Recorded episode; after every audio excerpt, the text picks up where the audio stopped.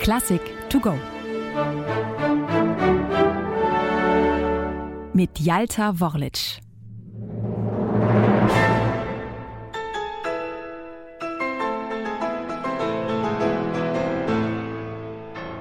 Wie ein Wasserfall stürzt sich das Klavier in die Tiefen, wo das Wasser aufspritzt und schließlich seine Reise durch Norwegens Fjorde antritt. So ähnlich könnte man den Anfang von Edward Griegs Klavierkonzert landschaftlich wohl beschreiben. Und es ist nicht auszuschließen, dass Grieg ein ähnliches Szenario im Kopf hat, als er sich 1868 im Alter von 25 Jahren an die Arbeit an seinem einzigen Instrumentalkonzert macht. Der Norweger Edvard Grieg ist eher ein Mann für die kleine Form.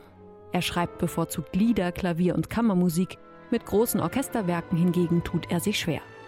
Vielleicht ist dies der Grund, warum Grieg in seinem Klavierkonzert auf eine Orchestereinleitung verzichtet und stattdessen lieber dem Klavier die Bühne überlässt.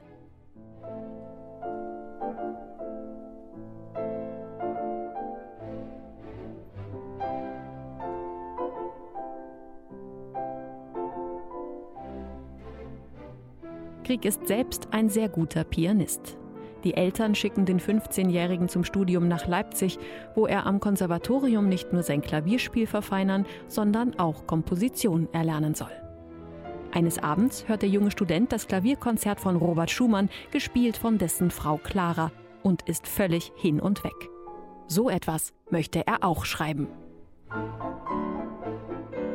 Bis es tatsächlich soweit ist, vergehen noch zehn Jahre. Doch die Eindrücke des Abends haben sich so fest eingebrannt, dass auch nach all der Zeit noch deutliche Anklänge an das deutsche Vorbild hörbar sind. So wählt Krieg für sein Klavierkonzert dieselbe Tonart, nämlich A-Moll, und orientiert sich auch in Sachen Ausdruck und Zusammenspiel zwischen Solist und Orchester an Schumann.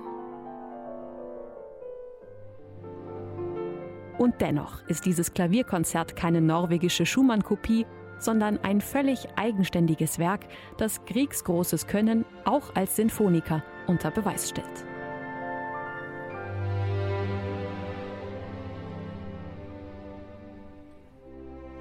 Edward Griegs Musik berührt unmittelbar. Oder um mit den Worten Peter Tschaikowskis zu sprechen, sie ist zutiefst menschlich. Oft verwendet der Komponist norwegische Volksweisen oder imitiert sie und führt sie auf diese Weise in die Kunstmusik ein.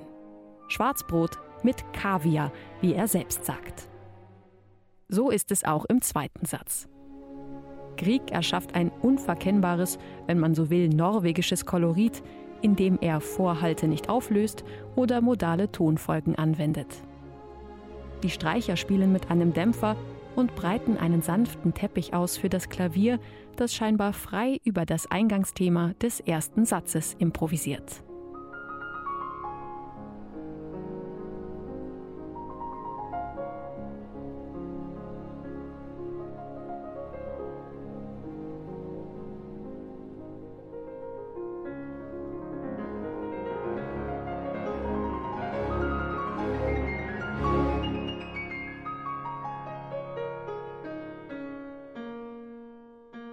Den deutlichsten nordischen Bezug aber findet man im dritten Satz.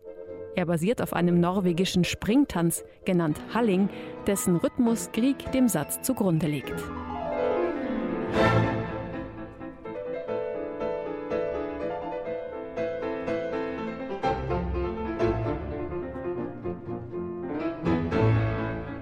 Das Klavierkonzert ist von Anfang an ein Erfolg. Der Name Edward Grieg ab sofort in aller Munde. Auch der Pianist Franz Liszt, den Grieg wenig später bei einem Aufenthalt in Rom kennenlernt, ist begeistert. So sehr, dass Grieg die Begegnung stolz in einem Brief an seine Eltern festhält. Liszt verließ das Klavier und ging mit gewaltigen theatralischen Schritten und erhobenem Arm durch die große Klosterhalle und sang nahezu brüllend das Thema. Beim oben erwähnten Schlussfortissimo streckte er wie ein Imperator seinen Arm aus und rief: Geh, geh, nicht Giss, famos!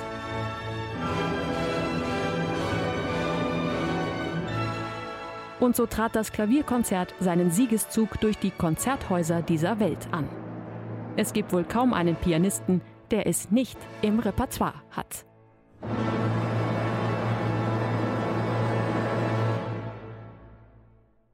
Eine digitale Werkeinführung des Norddeutschen Rundfunks.